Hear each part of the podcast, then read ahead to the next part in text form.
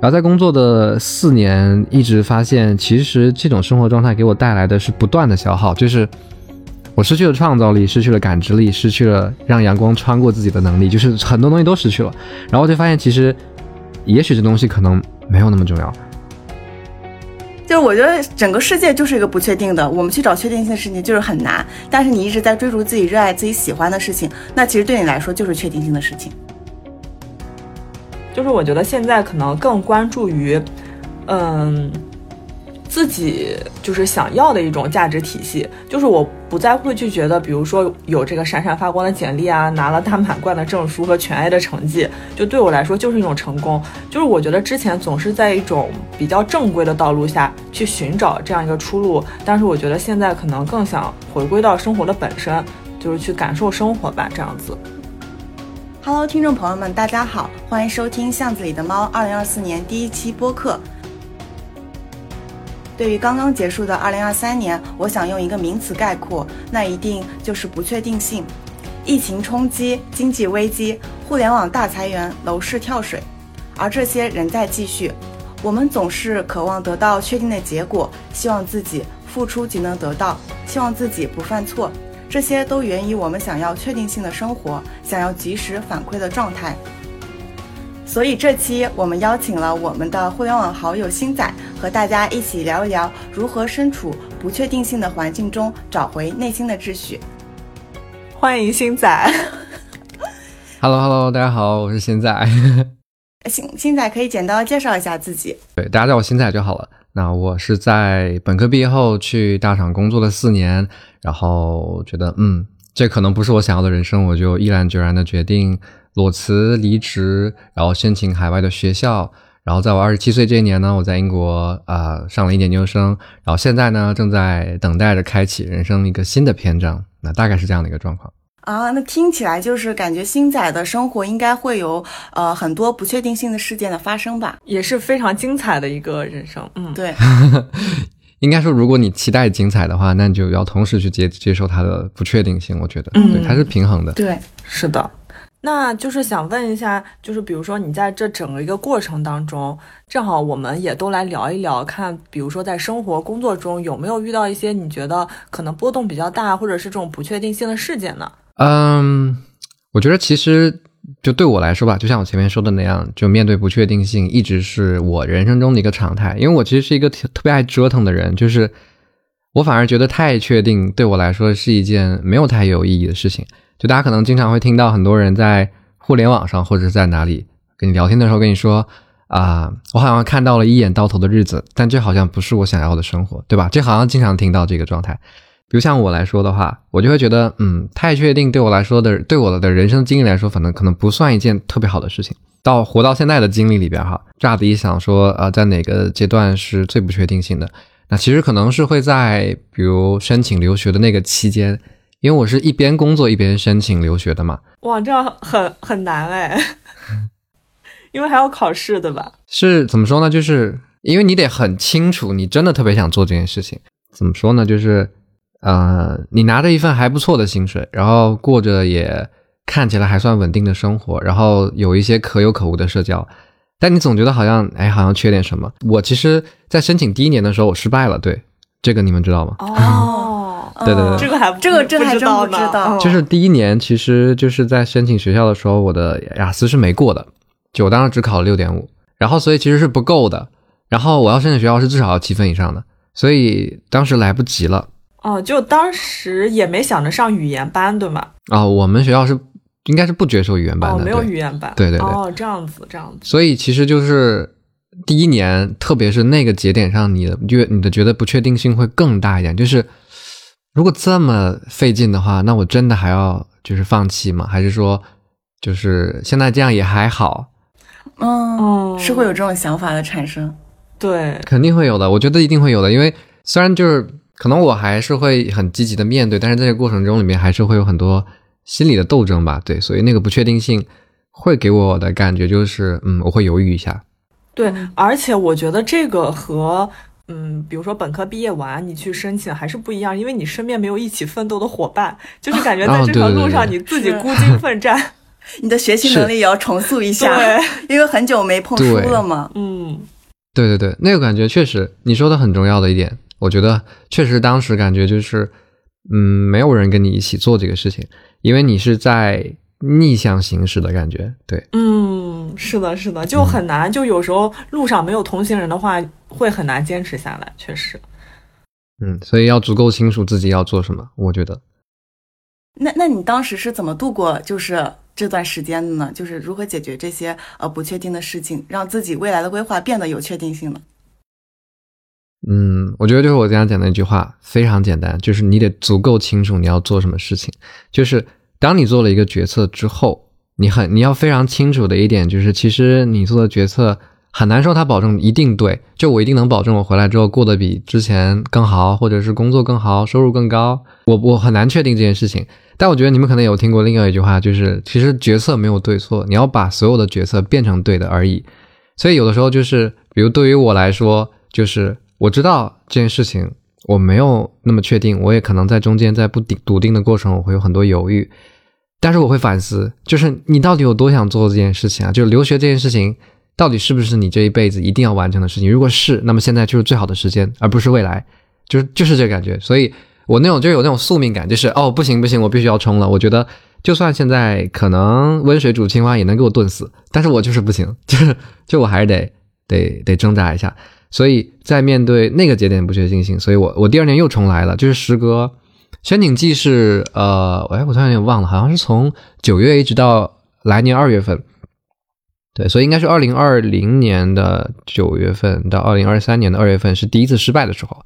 然后隔了大概五个月、六个月，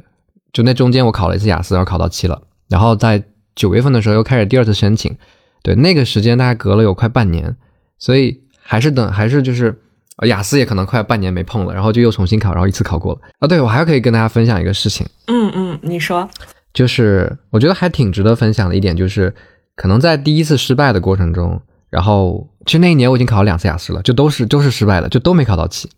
对，考 考雅思太懂了，因为又很贵。对啊，就是那个笔真的很贵，一支两千多。对，那个笔真的很贵。对，然后在决定要考要不要考第三次的时候，其实我报名了，就是在十一月份吧，我记得二零二零年十一月份，就我呃，我觉得再来一次吧，因为还来得及。嗯然后我报完之后，那天我一晚上都睡不着，就特别特别焦虑，哦，因为我觉得说，我是不是把自己逼得有点太狠了？就是这么急，能真的出来我想要的结果吗？然后我已经交了钱的嘛，然后我就我犹豫了一个晚上，第二天早上八点钟我就把钱退了，然后亏了六百。啊，我以为你是硬着头皮上了我。也以为没有没有，我没上。然后我其实想要说的很重点的就是，即使你很确定你要做什么，也别把自己逼那么紧吧。我觉得对。哦，确实，就是你觉得你当时还没有准备好，对吗？然后你就报名了对，其实啊。嗯没有准备好的时候，你放过自己一下也还行。你看第二年不是一次考过了吗？所以没准，第三次如果再失败的话，给你的心理造成更大的打击，没准你来年都不想考了，那就那就那就彻底可能就无缘这件事情了。是的，哦，我太太懂了，太懂了，因为当时我也是考雅思嘛，我觉得当时真的全靠我和我另外一个朋友，就是我们俩互相支撑，因为当时考几次之后，对自己的心理打击会有点大，就会觉得一直学不好，一直学不好，就会有点想放弃。哦，我感觉星仔这种一个人准备，对一个人准备是真的真的很厉害。对我，所以我觉得就是以目标为导向性，这种真的很好，就是一定要想清楚自己要做什么。嗯对嗯，然后适当放过自己，一定要补一下后面这句。啊，对，适当放自己，放过感觉这个就是呃顺其自然嘛，一切都是最好的安排。对，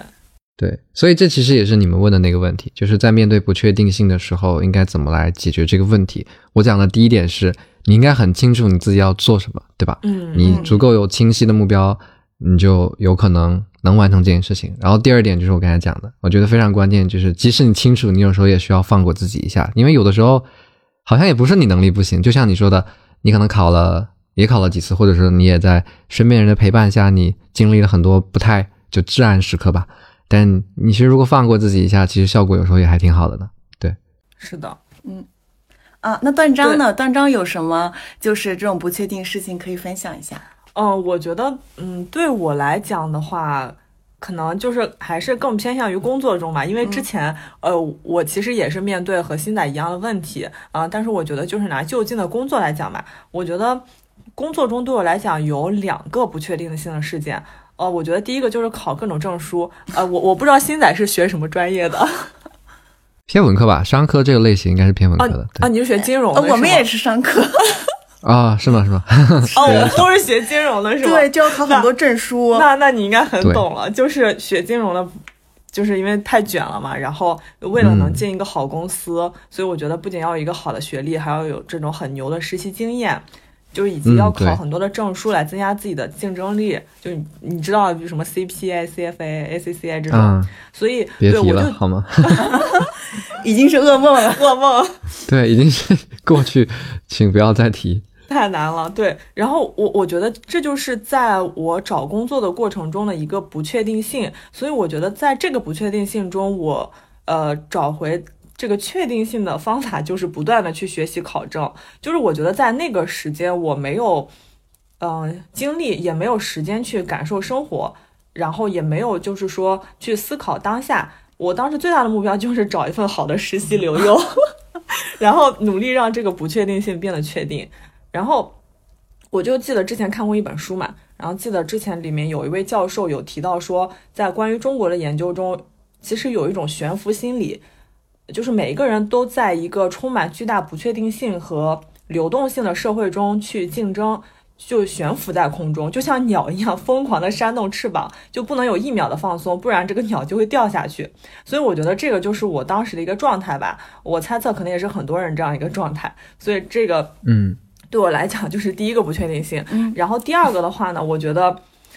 就是我发现哈，从我大学到研究生一直努力的方向，等踏入职场之后，我发现这个路不适合我。对，然后对，就是因为我发现上学期间，嗯，我自己很喜欢研究一个领域，所以我就是立志毕业了之后要进研究所。对，嗯，就是对，然后所以我毕业之后就是进了一家号称号称能实习留用的研究所。这这个新仔之前有有了解过吗？就是现在很多研究所不是打着那个实习留用，然后其实只是压榨劳动力。嗯，这还挺正常的，在很多头部的金融券商基本上都是差不多这样子吧。就如果券商、研究所啊、基金公司差不多。是的，是的，所所以，我当时就是。为了这个所谓的实习名额，当时太年轻了都不知道，然后就非常非常的努力，就基本上就是零零七，然后有时候加班到凌晨就很晚嘛，然后甚至有时候我就觉得那时候如果周末我不工作的话，基本上我那时候周末都是在工作的，我觉得周末不工作就是不对的，呃，所以就是，然后这个这个现状是怎么打破呢？就是有一天我熬夜加班的时候，因为我可能身体不太好嘛，就突然觉得心脏不太舒服。就是那种很重的跳了几下，然后那天我就记得我看着根本写不完，但是今天还要交的报告，就突然觉得很难过。对我就觉得，为什么我努力这么久想要进这个研究所，但是发现这不是我想要的生活，就因为一份工作就是完全没有自己的生活，而且把自己身体搞垮了，就非常的不值得。所以我觉得在当时那个状态下，就是。近乎一种逃离的心态吧，就是去投很多简历，就是想逃离当下的环境。所以其实当时我也不是很清楚自己想要什么，但只是想说去逃离这个环境。就但很幸运的是，之后找了一份工作，就是老板也非常好，然后也不 PUA，就是感觉和之前 公司感觉完全不一样。嗯，对。那还挺好的。所以你现在还留在金融行业里面吗？嗯，现在去了咨询行业。就是啊，对，也也是另外一个对，然后但咨询行业也挺辛苦的呢，我听说就对啊。对，是的，确确实是，但但他的生活已经非常的 work life balance，是的，是的，就是准时准点下班，五点就下班，就开始有自己的生六点六点六点就开始有自己的生活了。真的，互联网工作人员非常羡慕，每天都很羡慕他的生活。是，可能也是因为老板比较好，就是还是得遇到一个好的工作、好的老板吧。嗯，这是确实对对，所所以我觉得就是嗯，所以所以在我经历这么多之后，我觉得。对于这种不确定的洪流当中，就是可能从之前的一个非常拼命的状态，就是那种悬浮的状态，就变成了现在一种稍微躺平。但是其实也不是那种真正意义上的躺平，就是我觉得现在可能更关注于自己就是想要的一种价值体系，就是我不再会去觉得，比如说有这个闪闪发光的简历啊，拿了大满贯的证书和全 A 的成绩，就对我来说就是一种成功。就是我觉得之前总是在一种比较正规的道路下去寻找这样一个出路，但是我觉得现在可能更想回归到生活的本身，就是去感受生活吧，这样子。嗯嗯，那嗯不知道嘎嘎有什么？我我的不确定事件，我的不确定事 也是关于工作的对我其实是是也比较偏向于工作的，而且就是我的最近两这两段工作经历就比较惨，因为我是呃在过去三年是有着两段连续被裁员的工作经历，而且这个每次被裁员，坎坷。每次被裁员就会有很长一段时间找不到工作，就可能碰的时机不太好吧。对，但是怎怎么说呢？因为我我觉得，就是嘎嘎属于那种，如果这段时间没有工作，就会经常能找到他，然后他一有工作，就完全就是消失的他。就是重心完全发生变化了。其实对对，但其实这这不是我想主导的，因为因为呃，星仔不是也在互联网公司工作过嘛，就应该大家知道，互联网公司一工作是真的找不到人。我每次看到他们消息都已经是晚上凌晨了，然后白天基本上是被呃工作消息全部都覆盖了。这确实是常态。对，呃，我我其实呃两段被裁员的经历，其实是因为碰到的所谓的大环境时机不好。然后我第一家那个公司的时候，第一家呃是个教育类的公司嘛，它其实是我期待了很久的呃梦中情思，就它的福利，它算是教育公司中的外企，就是这种福利待遇，嗯就是非常的呃可以有自己的生活什么的。但是在呃那段时间，呃我刚进公司的时候，呃接手的新项目也是刚有起色嘛。就碰到了当年颁布的嗯，是双减政策。对啊双双减政策，对对对，成人教育可能受的影响比较少一点，但是我当时跳跳到那个公司，就 K 十二受到影响特别大，嗯就一天之内，整个项目差不多一百多人就全被裁掉了。这么这么可怕，对对，就他们那个 HR 效率谈的特别快。然后，而且就是我的工作是，呃，受到影响是最大的。它其实那个政策一搬出，就相当于你就 K 十二你就不要投放广告了，就是基本上我这个工作哦在教育、教育行业就不需要了。对，就不需要了，就这嗯。岗位就不复存在了。就是我本来是觉得我去这家公司是挺好、挺开心的一件事情嘛，结果没想到碰到了呃这个双减的政策，导致我在北京那段时间就找工作找不到嘛，因为我之前的教育都是之前经历都是教育经历，对对。对。嗯，好不容易就是找到了第二家的工作，直接直接就是飞到了上海来工作。啊，因为第二个行业的话，算是我比较感兴趣的，然后整个、呃公司也也是公司新建的这个市场团队嘛，在呃入职这家公司之前，我是会想到可能会有一些比较激烈的呃斗争嘛，因为是斗争。对，因为你是内是斗，其实啊、呃换句话来说，就你你是抢别人饭碗的，就是嗯跟别人、就是跟他们公司原有的市场团队去竞争嘛。嗯哎，那正正好我也想问一下，因为星仔之前不是也在互联网嘛？嗯，这这个你们公司有吗？你觉得还是 你指的是什么特定内斗吗公司？对，啊，我觉得其实内斗，呃，怎么说呢？小团体很明显，这也是我离职的一个很大的原因。哦，这样子，呃，在我入职第一家呃互联网公司的时候，呃，就是现在是非常头部的了。对，然后那个，但但我一九年进去的时候，其实它的市场团队还在拓展当中，当时它的业务线，呃，包括本地业务线，其实还没有那么密集的人员吧。但是呃，所以会出现很多问题，就是团队新建，然后领导也很新，然后呃，可能底下的小朋友也很新，然后发现一个问题，就是他大家特别容易抱团，然后欺负新来的，然后我就是那个新来的，啊这对，你都是这样吗？是，啊，我这么吓人，因因为你知道，我一开始就是很向往那种互联网大厂嘛，就是觉得哎呀好，就是好厉害啊，怎么样？但是经过比如说嘎嘎之前跟我讲的这些东西，逐渐对互联网这个行业祛魅。啊，人生祛魅的过程还有很多，就是包括就呃对互联网大厂祛魅肯定是，然后包括后面我跳去金融行业也是非常的。啊，怎么讲？就是跟我想的完全不一样，但是但是怎么说呢？我觉得每段经历确实也给了我一些呃不同的成长吧。就在那个小，比如像在第一份工作里，呃，在那个环境里的小团体以外的那个，就是怎么讲边缘人的感觉。然后，所以在那个过程中，其实很多东西是完全你要在面对不好的资源，然后去创建好的，去去造创造好的结果，然后这是一件非常怎么讲通俗点很变态的事情，我觉得不太合理的事情，但其实很锻炼人，但是非常锻炼人，就把你就把你摁在地上摩擦，但是你只要你能弹起来那一下，我觉得就非常的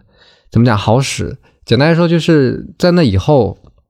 啊，虽然心理上会有点创伤，你需要自己修复一下，但是能力上有一说一，确实确实帮助很大。就是你后来看开始变成一个人，就是一整个军队，然后就别人做可能三个人做的事情，你一个人就能很快搞完。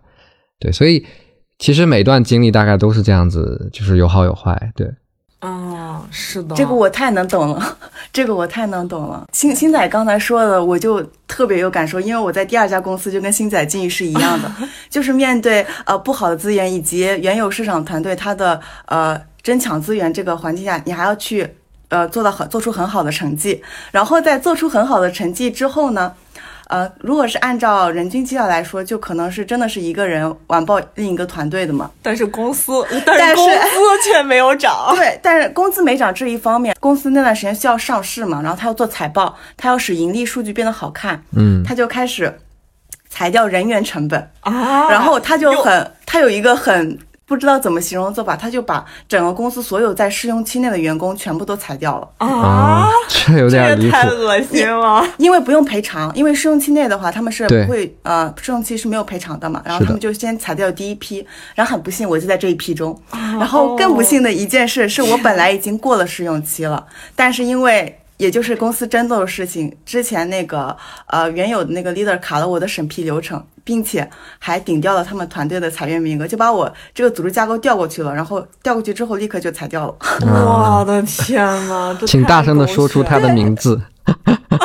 我们让我们避雷。一定要避雷，真的啊！等于说我就拿不到属于我的赔偿就算了，然后我还帮助竞争团队就减少了一个裁员名额。然后这份工作结束之后，因为不知道大家有没有在了解，我去年互联网大厂那个裁员潮嘛，就非常严重。嗯然后我就非常的惨，我被试用期裁掉了之后，紧接着就是互联网的裁员潮，就各个公司都开始大批裁员嘛。嗯，都开始锁嗨抗了。然后我我可以毫不夸张的就跟大家说一下，这个裁员潮至少持续了一年多的时间，直到去年年末，互联网的环境才逐步恢复。对啊，太难了。对，就这种种种不确定的事情，我是万万没想到，就是在二十一世纪，然后在我正值拼搏的二十多二十多岁这个年纪，会因为呃疫情，然后出行受限，然后影响了实体以及互联网经济，导致这么长时间的待业。我是没想到，对对我感觉这种事情只有在历史书上才能出现。现实总会教你做人。而且我经历了两段裁员之后，就心里也很难不生出一种想法嘛，就是为什么偏偏是我？就为什么哦我付出了这么多都会没有回报？我明明我已经做出业绩，为什么还是裁掉了我？就会觉得自己的努力就没有价值、没有意义，就觉得没有被看到。对嗯对，这些想法就是在第一段那个失业经历中就很严重，就如同这种紧箍咒天天在我脑子里盘旋。然后那段时间其实待在家里，就是也不见亲朋好友，就脑中不断就是想这些东西嘛。然后通过就在在家玩手机，就避避免让自己脑子思考，就整个人完全是处于那种失控的状态的，饮食作息也是混乱的，就是，而且我知道之前刚刚那个状态，就是说每天刷手机刷到什么生理，就是都不舒服的那种状态对，，就不舒服了，还是不愿意放下，因为我一放下，我的脑中的思就会回到太多了。就会回到现实了。对，就就就有一种我感觉我什么都做不了，什么都确定不了的感觉。嗯然后第二次失业其实是有很大的变化，虽然也是意志消沉了一段时间，但是很快就意识到，就面对这种内心的冲突的话，呃，必须要在生活中建立自己的锚点嘛，然后重新建立呃生活内心的秩序。于是就呃自己开始规律的做一些自己能掌控的事情，就比如说呃早睡早起，对对，然后整理房间，好好吃饭，保持运动，然后经常会去逛公园去看展，然后去感受啊、呃美丽嘛，然后还喜欢跟朋友一起去寺庙，去寺庙感受香火，在上班和上帝。进之间选择了上香。上香。对对，选择了上香，就是与朋友一起录制播客这些事情，然后就是、呃，每当专注这些时刻的时候，我的内心其实就会有那种非常平静的满足感嘛。嗯。然后我感觉我嗯、呃在不确定性中找回内心秩序的呃呃这些方法，都是是通过建立生活中具体而微小的确定性的事件来找回的。就我知道，呃，我不知道什么是错误的，但是我知道好好睡觉、好好吃饭、看书、阅读、录制播客是一定是正确的事情。我就走这些正确的事情，然后让自己感到呃安心，然后呃就是重新掌握对生活的掌控感。嗯，对嗯我我觉得嘎嘎这种就是，嗯，怎么说呢？就是从一点点的小事去调整自己的心态吧。对，就是把自己从之前那个呃慌乱、呃不确定性的这种状态中给抽离出来。嗯，因为听起来好像你们都是比较偏向于在不确定中找到确定，然后去慢慢的建立起自己的。对，是，但是因为就像我们说的嘛，像工作以及爱情、家庭这些都是呃没有办法确定性的事情嘛，而且是比较呃关乎我们自己呃算是生命中比较重要的事情吧。但是我就是可能呃去寻找一些生活中细小就而细小确定的事情，会比较呃能掌控自己的生活。对，然后新仔的话就是更偏向于在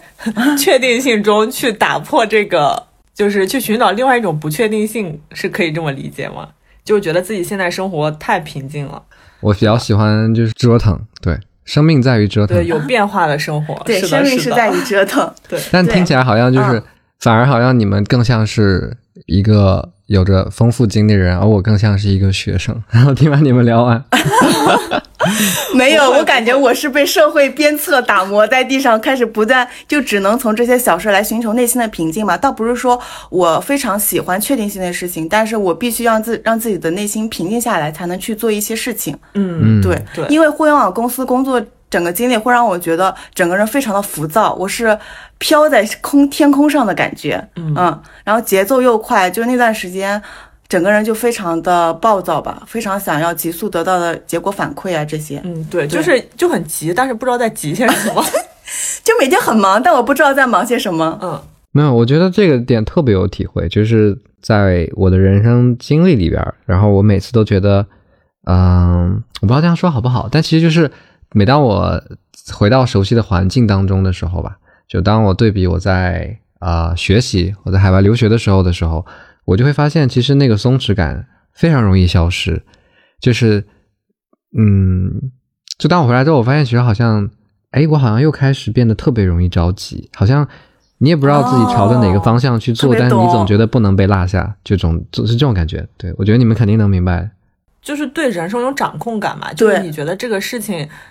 嗯、就是和工作的状态还是不一样，就不需要听谁的安排。是、嗯学习是掌控在自己手中的嘛？中国人就擅长学习。嗯，但是我想说的是，就是擅长学习这个东西，我后来才发现它其实是，就是我不知道你们有看过那个 OpenAI 创始人叫奥特曼，他在一个公开演讲里面讲到的，如果你在一个事情里面持续无法坚持下去，很有可能是事情错了，而不是人错了。所以其实学习也是一样的，我觉得有时候不是你学没，就是不是。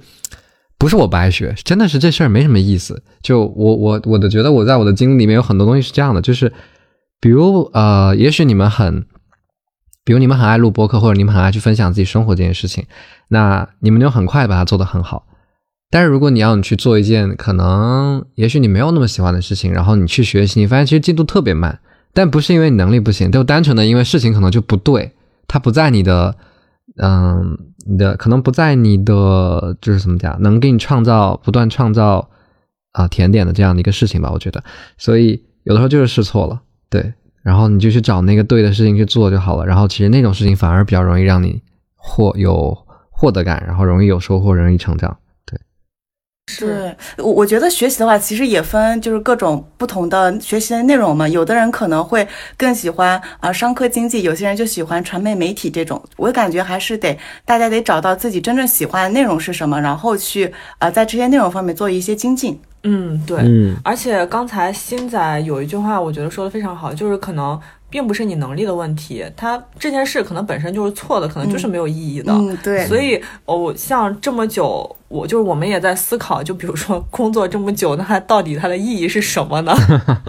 就这么看来，我感觉工作和玩手机的本质对我来说是没什么两样的，就都是逃避真正问题的工具而已。哎，我我你我突然想起一个段子，就不知道这个能不能放出来，会不会被 mute 掉？就是人家说工作本身其实就是贩卖器官，只不过是拿出来卖。啊，然后上班买咖啡就是掏自己的钱，替老板卖命的还要花自己的钱。对，替老板买房，就是工作之后你会发现你的开销会变很大，就会还有一些是无意义的开销。嗯，对，对我就所以我就思考，就工作对自己自身的意义到底是什么？当然是我们都知道会有报酬嘛，有报酬之后我们可以有资资本去体验，呃，更多的事情。呃，但是我就是最近也发现，我在身体最强健的年纪，因为工作限制了对外界的感知力。就我在上班路上，我是没有心情关注今天天有多蓝，然后花开的有多好的。然后我因为又因为工作被拘束在了一栋大楼、一片区域、一座城市，所以我就在想，工作到底有什么意义呢？嗯，工作有什么意义呢？人生有什么意义吗？你觉得？啊，这个问题好难，就很难，其实真的很难，有的时候很难想清楚这个问题。其实说实话，我也我也没有办法，我也没办法说明白，或者说我也没办法想明白，因为到现在为止，反正首先第一点，我从来不觉得就是有人能教你怎么去做。包括任何问题，你能从任何人中获得解答。但其实有一个很重要的要义是什么？就当你去提起意义的时候，嗯，就工作这件事情有意义吗？生活人生有意义吗？其实说实话都没什么意义，什么所有的意义都是你赋予它的。那么其实，在在所有的这些工作啊、生活，或者是你要去谈生活跟工作的平衡之间，你都会发现这就是一种体验。包括你觉得工作在消耗你也好，或者你从来在工作中得不到休息也好，这些都是你的体验。而每一段体验都从来就不是，就是说会被浪费的。就像你在之前啊，可能在你的呃这个怎么讲，就空窗也不知道空窗工作空窗期，对。然后你重新获得了一份工作，你觉得你会更加的珍惜。然后这其实也算是一种成长。但成长的过后，你会发现，哎，其实我依然没有办法在新的工作当中获得我想要的那种。比如松弛感，或者说，就像你说的，我可能会在下班路上或上班路上注意今天的太阳、今天的花、今天的树、今天的鸟叫等等等等，你可能都没有办法获得这些外界给你的信息，但这些都会经历，而在有一天你会突然就明白说，哎，好像 这些东西也不重要。原本你看起来觉得很重要的东西，你觉得啊，可能去一个大厂工作很重要，我有一份漂亮的简历很重要，对，因为刚才你们也聊到了，就是在过去。一定在一一在很长一段时间一直在卷一段看起来特别漂亮的简历，是的，是的，是的。但后来你进入到那个行业之后，你发现好像好像又不是我要的东西了，为什么呢？但经历，但是这东西你不经历，你能知道吗？你不可能知道的。就如果你一直去逃避那个你想要的东西，然后你不去体验，然后你你就会一直沉浸在那种幻想里。因为我有一段时间就是这样状态，就是。比如我，因为对世界祛魅之前，你首先要赴魅嘛，对不对？就是你得你得有那个方向。所以，比如你说啊，我现在对大呃互联网就祛魅了，或者我对国外我也祛魅了，我对于所有的一些看起来表面光鲜亮丽的东西我都祛魅了。但前提是你得去经历吧，你要先赴魅吧，你得告诉你，我得告诉你说，哎，其实，在大厂工作很好哎，你想想，其实他给你的薪水很高，看起来很体面，但这可能不适合你，但你得去体验，对。你得去体验，可能并不是适合所有人。对，嗯，对，因为有些人能够在这里面找到他自己的，其实他是有能力去，或者说他是有天赋在，呃，在处理工作上，但是他又能够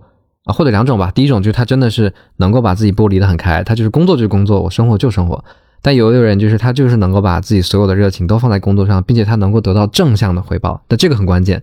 就是你的正向回报很关键，对。所以总结吧，就是工作对于自身的意义，其实它就是一个体验。就当你明白了所有的东西，它都存在滤镜之后，你打破了滤镜之后，如果你还愿意去追，还愿意去做这个事情，那它那那个意义就本那个就本身就是意义了，因为那个就是你热爱的东西。对，所以当你一遍又一遍觉得很疲惫的时候，那你可以停一下，我觉得也没关系。比如我就是觉得，哎，我就我就很容易放过自己，我就 OK，这样不行是吧？好，那我等等，就这种感觉。工作这么难让我难受的话，那我可能就不对了吧？那我就停一下吧，然后我去经历一些别的事情，也许我能收获什么，嗯，其他的东西，我不知道。对，所以经历完了之后，你才能够祛魅嘛。对我觉得可能是大概是这样的一个状态。啊，我我感觉新仔给我的启发很大，就是感觉呃，你是一种就是接受生命中所有可能性的发生，就是呃，就接受一切的发生吧，就不管它是好的坏的，它都是一种成长，一种体验。嗯嗯，新仔刚才说的一一段话，就让我想到了，他是呃允许所有事的发生，然后允许万物穿过自己。哇，嗯，我觉得很好，我很喜欢这句话，我下次要把它写进我的文案。是的。就允许一切发生的，其实有还有一个，还有另外后半句话，就是你能够接受一切重新开始，就是真的是这样的，对，就能够归零，就一定能拿得起来。有的时候你去太纠结那段经历，它有没有意义，它能不能给你带来更好的收入，有时候也没那么重要。就如果能放得下，你再捡起来。所以其实我其实还挺佩服，刚才是嘎嘎说的嘛，就是你说啊，在。就是很长一段停的停留的时间之后，你在呃寻找意义或者寻找下一个生活的节奏。当你找到工作之后，又重新进入状态，然后你依然还是希望能够在工作中找到自己的价值的。嗯，我觉得这件事情，其实如果你换一个方向去看，如果你不觉得那是一种消耗的话，你也可以把它当成是自己在嗯归零，然后重新开始。因为这件事情不是对于每个人来说都可以的，对，所以。有时候鼓励一下自己也挺关键的。嗯，那说的太好了，说的太好了，我想给我 给我说，说的感动，我的脑子里思绪思绪纷杂。那我没有没有，那那我就在呃新仔的基础上想再补充一些吧。从我自身来看哈，我觉得对于我来讲，大部分的工作就。不不是那些，比如说警察、医生、律师这种，我觉得大部分工作对我来讲，它可能都是没有意义的。就是工作做到最后的最后，它就是一个，就是有点重复性的工作吧。就是很难说，就是工作了很多很多年之后，还是能创新什么东西。就是，呃，可能就是也有可能是我没有到达那个层面。就是可能就我现在来看是这样子的，所以我觉得。就是现在不是很多人喊着什么啊离职离职哎干不下去了这工作干不了一点儿，然后结果这个人干到了公司倒闭，我觉得很好笑。对，所以所以我觉得现在就是工作虽然说很累，然后嗯可能你觉得这个工作没有什么价值，但是不得不说工作它其实就是为人本身所提供的这样一种社会角色一种身份，所以就是它是一种尊重和归属的一个嗯重要的来源吧，我觉得。所以我觉得。嗯嗯，就昨天晚上，其实我也有在跟嘎嘎讨论，就是说，那你觉得工作的意义是什么呢？我其实感觉这个很像面试，就就是 有让我想到之前，因为我是在那个咨询行业嘛，那我觉得，嗯，就是如果我注定，比如说是要干这份工作的话，就是我可能也很难有能力去尝试其他，就是我也没有这个时间和机会成本去尝试不同的工作，所以我觉得只能是在这样一份工作中，我去努力寻找这个工作能给。呃，我自身能给这个社会带来什么价值？就举个例子来说吧，就我之前记得有一个人，就他说他是在那个啊券那个呃就是券商嘛，就做投行，然后他是做医呃医疗的医疗组的，然后他就说觉得就他可能是面试的时候，但是我觉得他这个话对我来说感触挺深的，就是觉得他的这份工作就是能给那种医疗企业。呃，就是上市，然后有更多的资金流通，就是能让这些医疗企业可能从之前他没有资金去研发，去帮助一些需要帮助的人，就是他觉得他他的这份努力可以就是帮这个社会的前进往前推动一点点，就是我就是我觉得从他这段描述中，其实我觉得我也是有在呃思考自己工作本身的意义的，就是我可能。就是更想知道我做的这个事情，它到底是干嘛的？就它能不能，就是比如说给这个工作，呃，给这个我们的企业，或者是给这个社会带来一点帮助。就是你不要简简单单的，比如说让我去写一个数据，啊，让我去出一份报告，我不知道这份报告能拿到什么用。但是我现在就是可能更偏向于知道它最终的这样一个价值是什么。就是我会从这种最终的价值来觉得，嗯，我现在做的这个工作，它其实是有意义的。哦，我会就是从这个角度来思考。嗯，我觉得很好。我因为昨天晚上跟段章讨论一下，我就我思考了这件事情。我想了想，好像我的工作，嗯，对社会来说没有什么很大的价值意义。我我甚至觉得，我我是发现，对，可能是没发现。因为目前来说，目前来看的话，我我能一直就是找工作，我只是觉得工作对我来说是赚钱的工具。反而，呃，像做播客这种事情。我是能坚持下来的，就是因为我找到了它的意义，应该是让更多跟我们处境相似的人听到我们的绝办法，然后给他一些启发，然后让他去思考。对，就是总总觉得自己能出一份力吧，这样对对对，就这种意义的话，我确实会坚持很长时间。国家需要你们呀，国家需要。我开玩笑，因为其实我我我我能直接联想到的一个状态，就在你们聊的时候，我其实发现我们其实存在很强的信息偏差的，就是。嗯，就当我们在前面聊不确定性，不管是因为呃口罩的原因，还是因为什么样的原因，和经济危机，或者是呃很多很多行业受损等等，我们发现有个很就幸存的偏差，就是其实这个社会或者说这个对这个社会上有很多人他是不能离开工作的，因为他非常需要钱，对因为对他们来说现实远远大于理想这件事情。因为在你们聊的过程中，我突然发现，就是我自己处在一个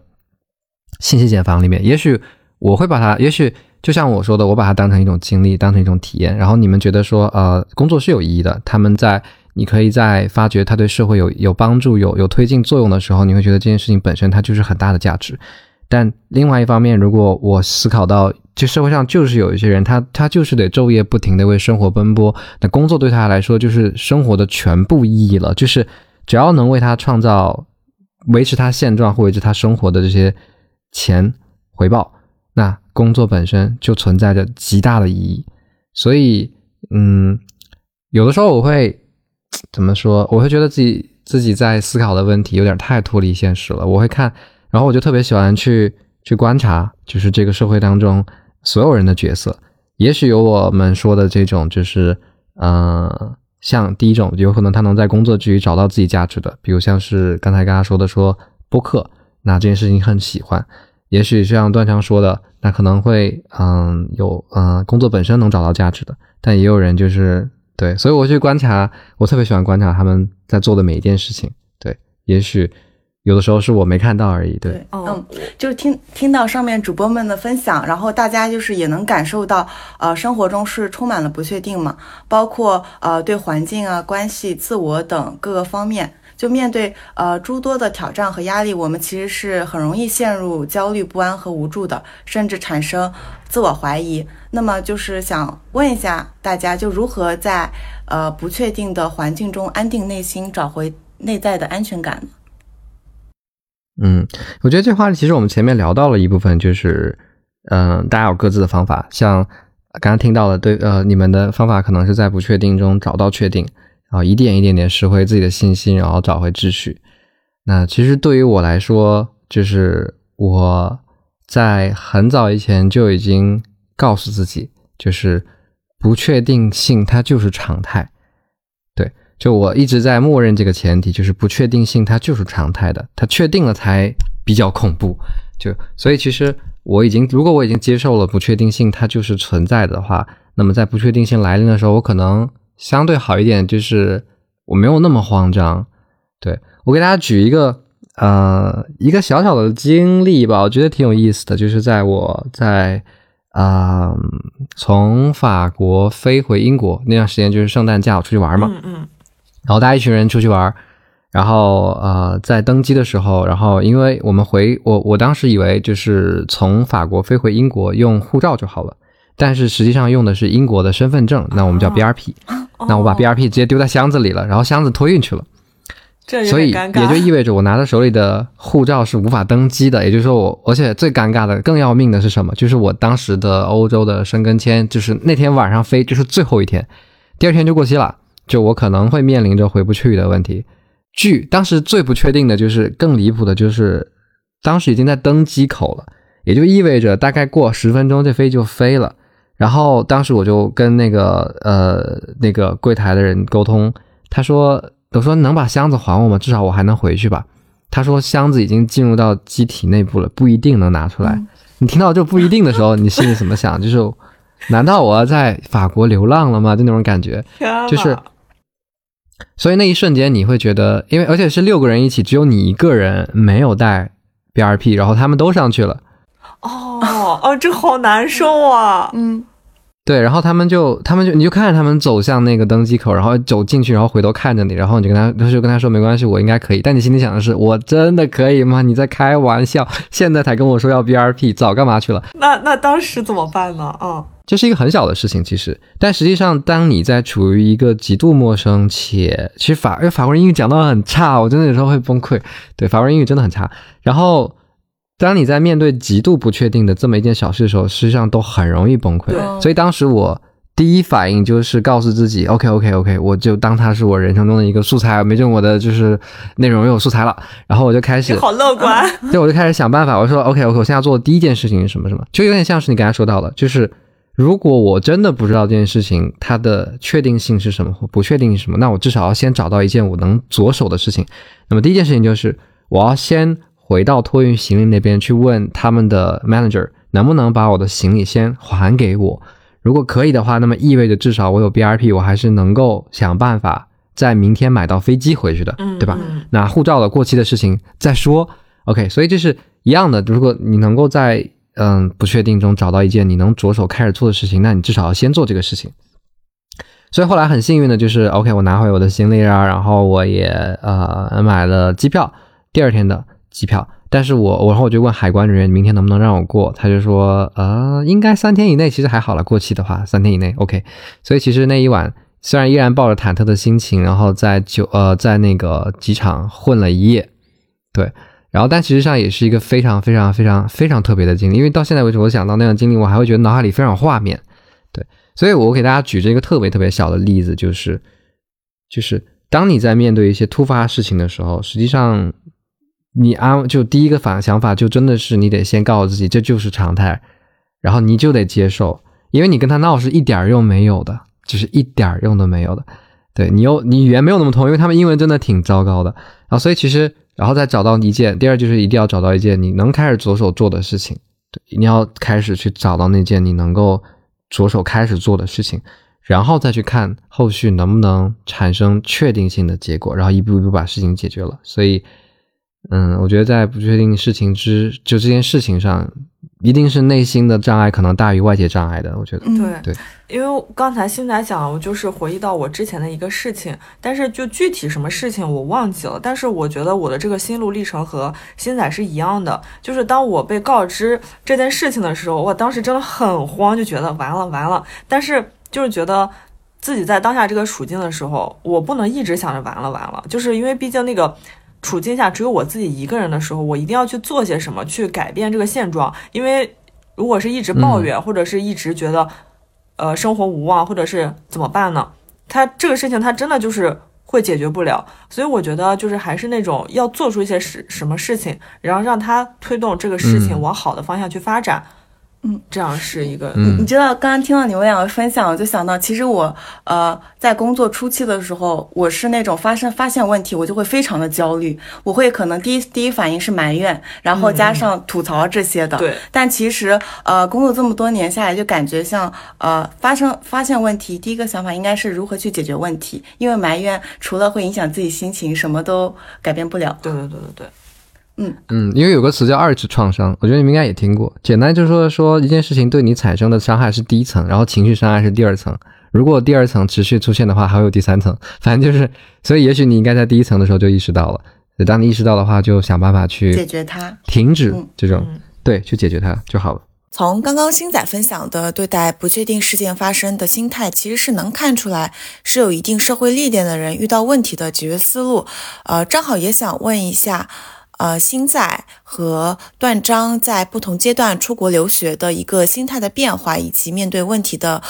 呃，解决思路的不同，因为星仔不是呃裸辞之后去留学的嘛，然后段章的话，他其实属于那种呃大学毕业之后就去留学。其实你们两个是一个反向留学，一个正向留学嘛。其实我特别想听你们两个分享一下，就是你们在不同的人生经历中，然后去出国留学的感受是什么，然后状态又是什么样子的？嗯，对，嗯。就是我理解星仔，他就是觉得人生在于折腾嘛，就是嗯。想知道，比如说在这在这个辞职之后，你这个留学的心态是怎么样的呢？，对有改变吗？就是呃，我你你不，段章可以先分享你自己哦正向留学的感受是什么？哦，可以啊，可以啊。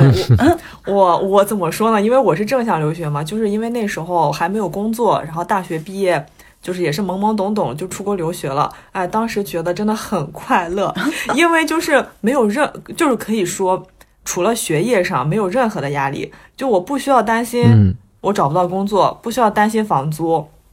就每天的生活就是和小伙伴一起约着一起上课，啊，下课了回宿舍做饭，然后去健身，然后有时候窝在宿舍看鬼片什么的，周末还可以出游看看这个英国好看的田园风景。嗯，就是感觉那个时候整个人的状态就是非常的舒展，非常的放松，就不会说担心，哎呀，我我这个年纪了，因为那时候还是很年轻嘛，不会担心说，呃，我这个年纪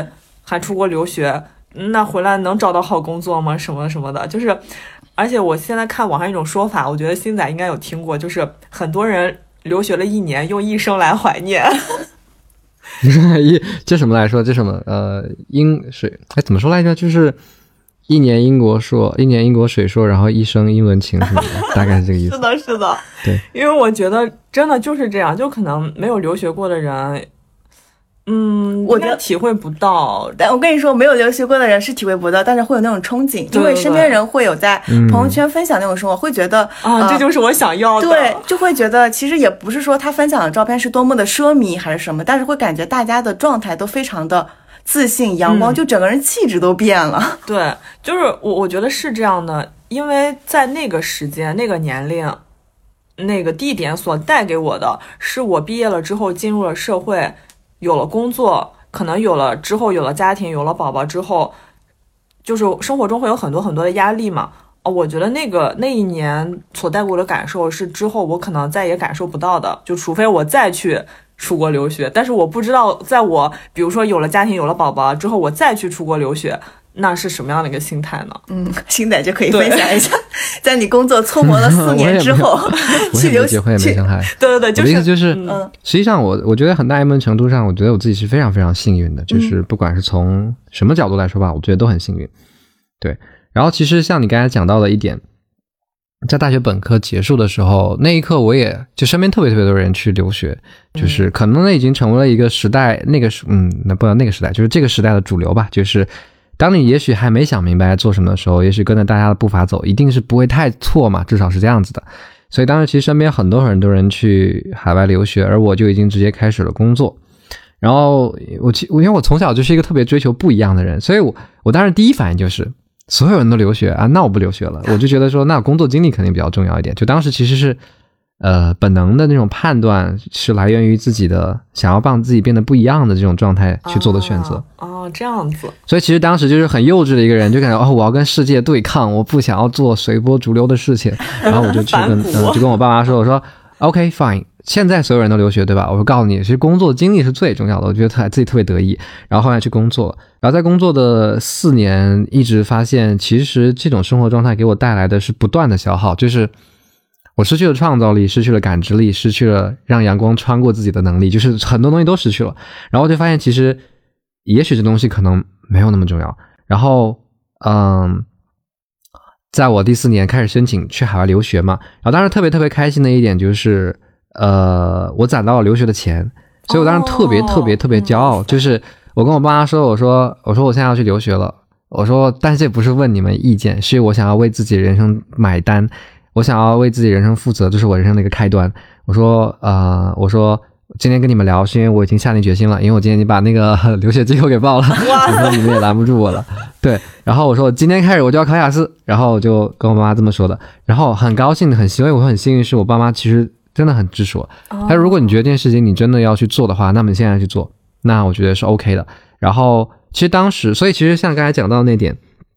会不会担心？比如会不会担心回来之后？你的工作会不会更好？然后，呃，就是其实，因为在公司，我不知道大家知不知道，就公司三年其实是一个周期，应该是上升最好的一个周期。也就是说，三年你一定是，如果这家公司不给你升职，呃，有升职通道的机会的话，那你应该考虑跳槽。那跳槽赚的钱应该比上一家还要多，可能一倍。那这个是我当时的认知了。对，所以其实，在面对那样的抉择之下。然后我我我我我爸妈也会跟我说，那你自己要考虑清楚。呃，甚至我的当时领导，因为当时领导对我很好，他就认真的问我说，呃，其实现在是有考虑给你一个职位的，那你你你可能得思考清楚了，那你到底要不要去做这件事情？但是我一直觉得，如果是人生必做事，那就跟钱没有任何关系，你就得听自己的。然后事实证明，像刚才说到的那一点，就是在。海外的那一年，或者在留学那一年，甭管你是什么年纪吧，甭管你是本科出去就就出去了，还是你工作后再出去，或者三十岁再出去，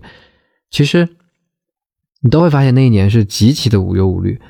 因为对于我自己来说，我对，因为我我跟你讲，那最爽的点就是你其实不用太担心钱的事情，因为都是自己的钱，你干嘛那么内疚呢？对吧？就是我花我就花，因为我自己花我自己赚的钱。当然，这是一件很怎么说打引号不太负责，因为对于我们来说，其实买房买车。娶妻生子是不是也也得花钱呢？对不对？我对于那你这笔钱攒着，社会的普世价值来 说是应该这样子，对对吧？在社在社会的认知里面，我该做这件事情，但在我的世界里，我不该做这件事情。所以你要抉择啊，那我到底该干什么呢？所以在我像有一篇文稿里面，我就写，其实我就是想花一年的时间买自己的人生，一年的时间，我也不知道结果会怎么，但我先买这一年的时间。因为我在未来对待我的小孩的时候，我不想要跟他聊我工作职场的勾心斗角，我不想跟他聊柴米油盐酱醋茶，我想跟他聊，哎，你知道吗？那年我在法国，那年我在英国，那年我在冰岛探索了这个世界，他小孩就会觉得，哦，这个世界原来是这么美妙的，然后其实我的视野可以更大一点。我觉得那东西是更长远的影响，对，所以有的时候，有的时候做决策，或者说有的时候你做这件事情，我觉得，嗯，不是说要。就是怎么讲，就是面对这些不确定性，有时候也不是一定要搞明白。说，哎，我就是，哎，这个结果这个研究生读完之后，我申请这个公司刚刚好，哎，我可以把自己工资翻一倍。我真没想过这个事情。所以有的时候面对那些不确定性的时候，我就觉得那当下的东西其实是更重要的，因为我并不知道未来会发生什么。所以其实在这个过程中，我找到了很多东西，比如在这一年当中，我发现了做自媒体其实是我非常非常喜欢且热衷的事情之一。啊，我一直很喜欢用影像去记录东西，那这个收获是额外的，是你从来没有在那个不确定性中预料得到的。即使你在很小的时候可能种下过类似的种子，对吧？但触发你的点，你永远不知道在哪。就扣下那扳机的那一刻，你永远不知道是哪一刻，就是突然签上了，然后也许上帝眷顾你了，或者平台眷顾你了，然后你就突然就哎，这条路也能走，对。所以在那个节点上，我看不见。在我离职、留学、辞职到那一天，然后拿到 offer 那天，我依然看不见我未来到底会以什么样的形式去面对我的人生，面对这个社会给我的普世价值观，我要怎么去对抗它，我都没想过。我想的就是这一年，我一定要竭尽全力的留住它所有的美好。那当然有一句话，我刚才听聊到了一点，就是你说也许人生中可能不会再有这样的时光，或者说如果有的话，一定是要出去留学。嗯，我我曾经也这么以为，但我后来发现了。不是这样的，你的人生就是存在无限可能的，这个是你必须要不断的告诉自己的。就是我的人生就存在不断的可能的，所有的事情都是人为的。就之前斯坦福还是哪个大学有一个那个脑电脑脑那个叫什么来着？就是嗯，就是你的大脑是可塑性的原理的一个研究吧，对不对？那其实我觉得那个点就在于，只要你不断的暗示自己，其实是能够成功的。所以在我的认知里面，我从来都觉得没有事情是我做不了的。没有事情是我做不了，即使我也许我选错了一次，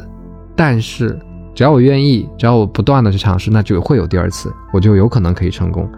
所以，比如如果我真的非常非常喜欢国外的，或者你非常非常眷恋那段无忧无虑的时光，你希望回到过去的那个经历里面，那么其实你可以尝试一些新的东西。比如我就会在在我的人生下一个篇章里面，我写到我一定要。在海外有海外工作经历，因为这是我人生中另外一件必做的 to do list，所以我就从我就一直在申请海外的工作。其实这中间碰壁太多次了，就是对，因为我不知道你有没有投过海外的工作简历。对我，我当时投过，但是我当时是在就是学校的时候投的，呃，当时差一点点就留下来了。然后就因为当时不是有疫情嘛，当时正好有疫情，哦，然后想着啊，还是回国吧，对。嗯，那还那其实还还有还可能有下一次，就是就不去限制自己，我的感觉就是这样的。所以那那你这个在国内如果投国外的工作，其实挺困难的。没有什么特别简单的事情，其实包括现在我的一些印度同学，他到现在还在投简历，他人也在英国，但他也没找到。而且其实有时候我也没有限制自己一定要去哪儿，我就觉得说，其实这个世界这么大，哪儿都行。对，所以其实可能会聊到另一个话题，就是。最大的改变就是真正的自大最大的改变。我觉得有句话特别虚，就是也是我之前看到的，就别人说，他说留学给你最大的变化是什么？他就说留学最大的变化就是告诉我，这个世界的这个世界的舞台中心并不只是在你脚下这片土地上，它以极其辽阔、极其自由，值得你探索。所以永远不要把目光只放在你脚下这点东西上。然后当时看完觉得，我的妈呀，这就是我的人生啊！就是我如果是一只自由，我如果是一只自由的鸟，那我就永远去寻找我可以落脚的地方就好了。我没有必要觉得说我看到这个这一片区域就是我活动区域了，那跟坐牢也没什么区别。对，所以，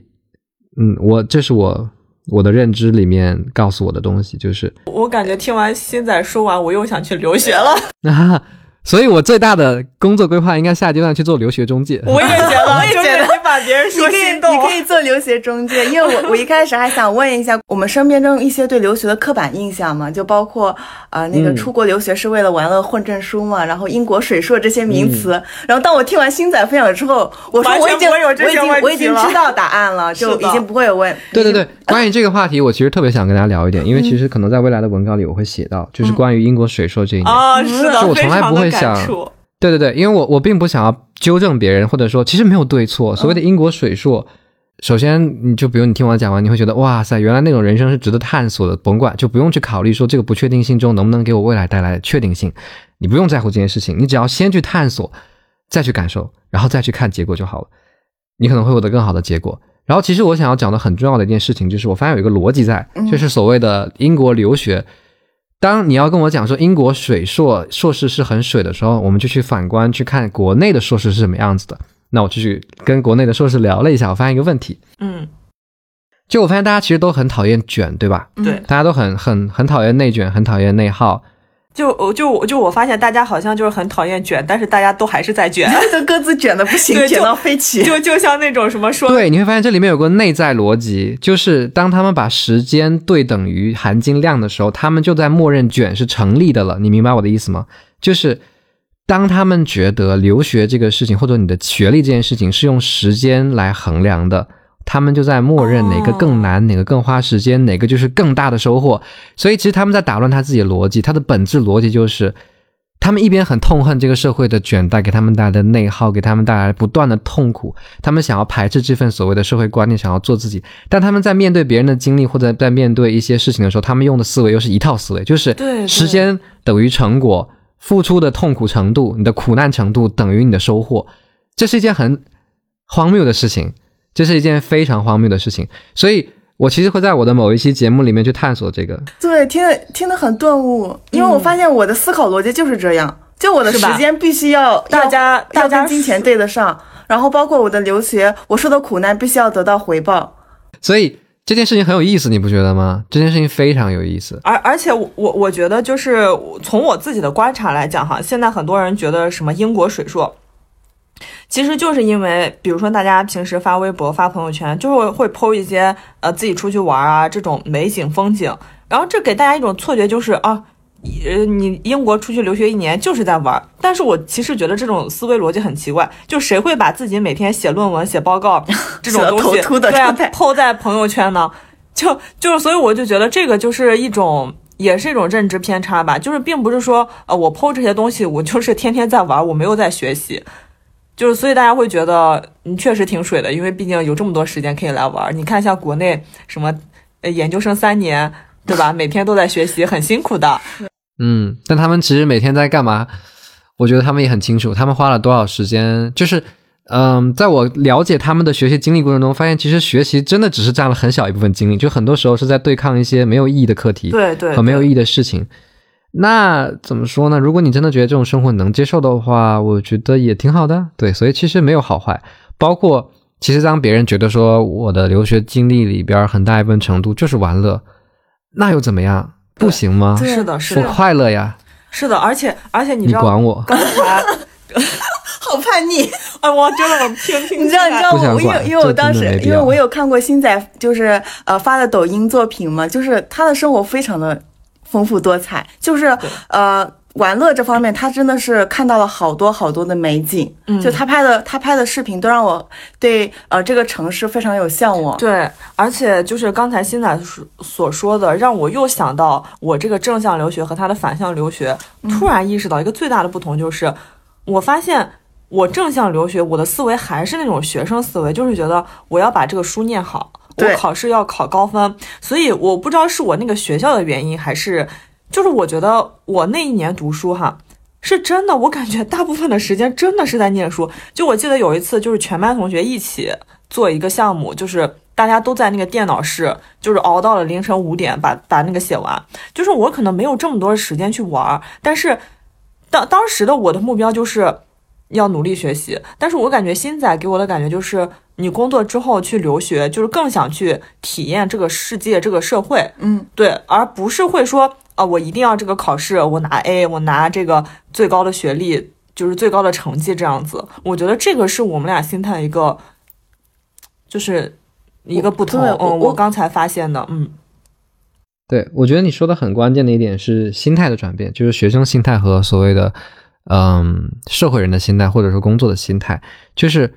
其实，因为工作之后，我很大的程度都意识到，其实专业所能教给我、教给我的东西，远远不如社会上或者工作里教给我的东西来的更快、更直接。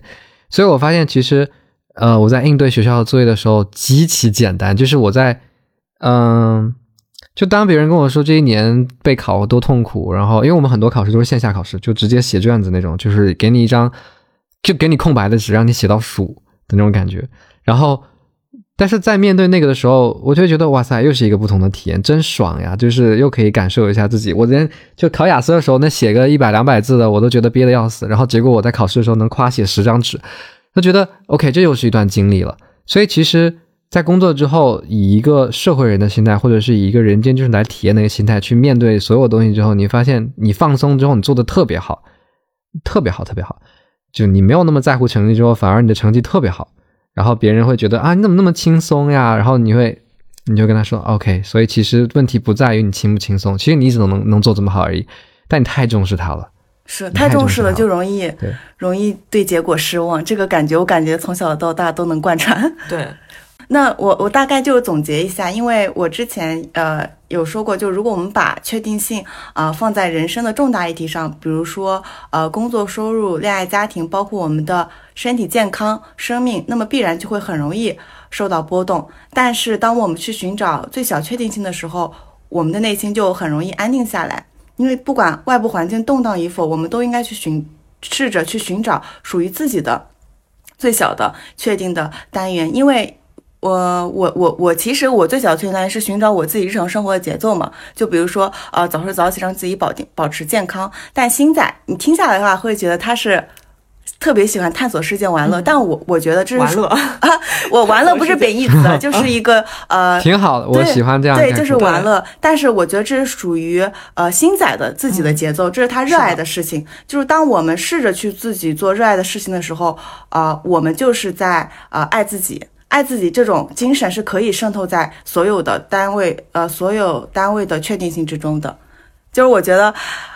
不管做什么事情，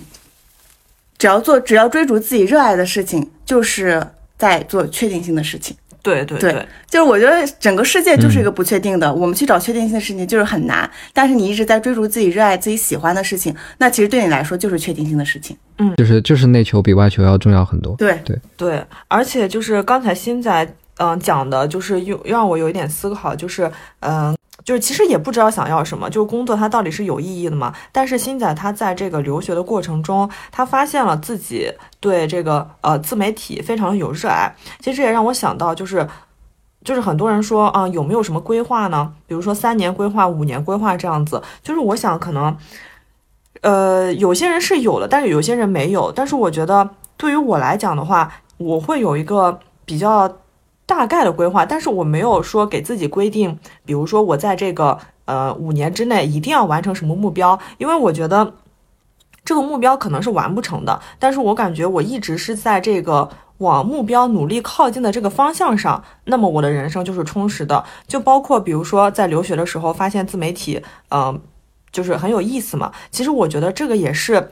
嗯，当我们发现没有目标的时候，那我们就去着手做一件事情。当我们努力去做这件事情，站到一个不一样的平台上的时候，你就会发现有更多的视野，就是视野会更加的开阔。就到时候可能会有不一样的新的发现和新的目标。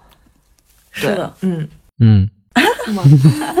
说的很好呀。我我觉得为什么要突然自己断？没有没有，我觉得我觉得我因为我在思考，因为我其实在想，呃，我之前我我因为我我看大概看了一下，我们三个探讨过，咱们三个人想法就是都是对未来没有确定的规划的，因为我是很。不擅长做这种三到五年规划嘛？但是你知道我面试经验多呀，HR 每次都问我，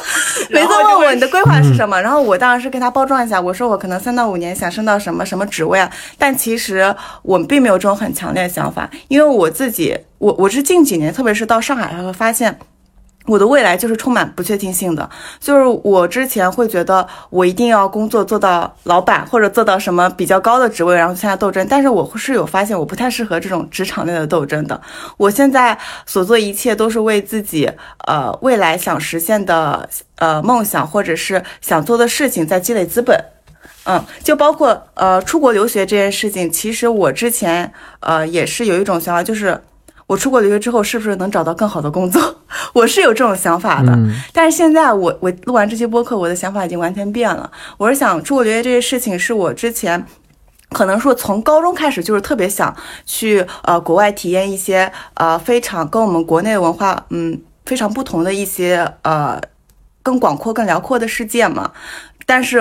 我最近正好被这种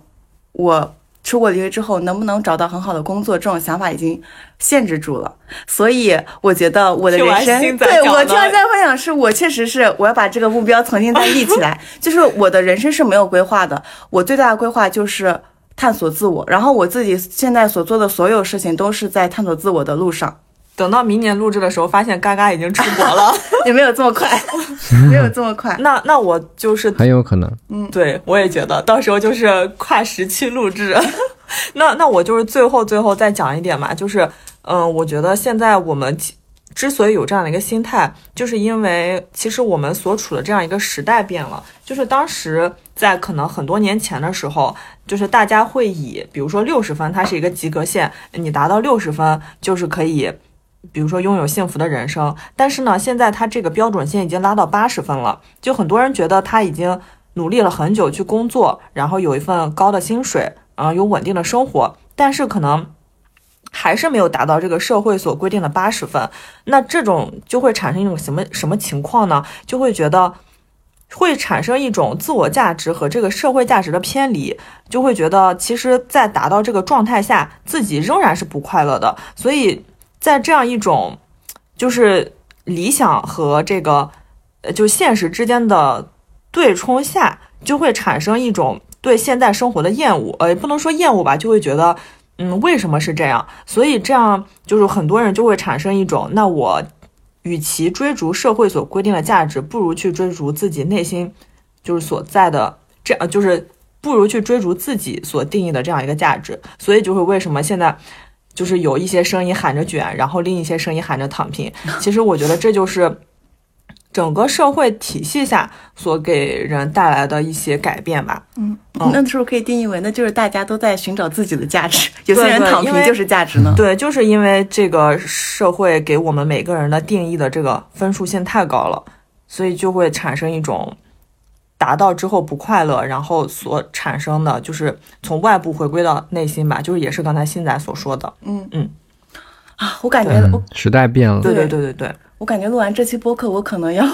出国了，没有出国，要思考很久。嗯，然后我们的播客也到了尾声嘛，就是非常感谢星仔能够参加这次录制。没事儿，因为我觉得他的思想以及呃表达方式是非常适合我们的播客的。事实证明，星仔可以考虑一下自己开一期播客，你非常适合。我也觉得，就是真的真的非常适合。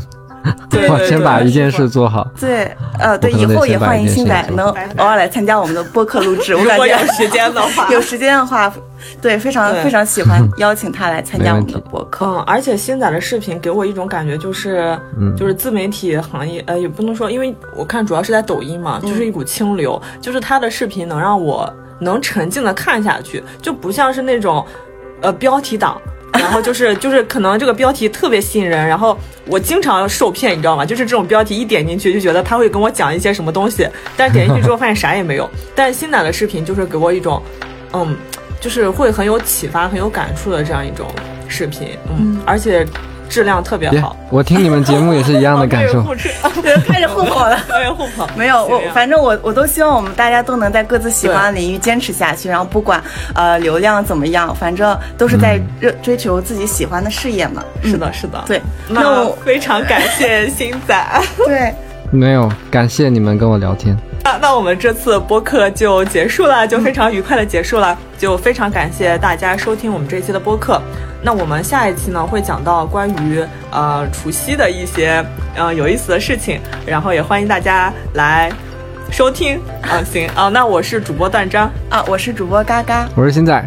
好，那好那我们下期见啦，下下期可以期待一下我们新的主播加入。嗯，对对，哎，如果大家很喜欢星仔的话，可以在评论区多说，我们可以邀请星仔返场。对，然后可以关注星仔的那个抖抖音号抖音号就叫星仔，星是那个呃日金什么？对日金日金星日金星，呀，现在一等，谢谢打广告。必 须必须。对对，到时候我们可以把抖音号写在评论区，对对对对然后如果大家觉得星仔的声音很好听，观点也非常的触动人心的话，欢迎大家去抖音关注星仔。嗯，超级棒，超级棒。谢谢谢谢，好好好，结束了那我们结束吧。好，哦，可以，好好好，好拜，拜。拜拜。拜拜哟，拜拜。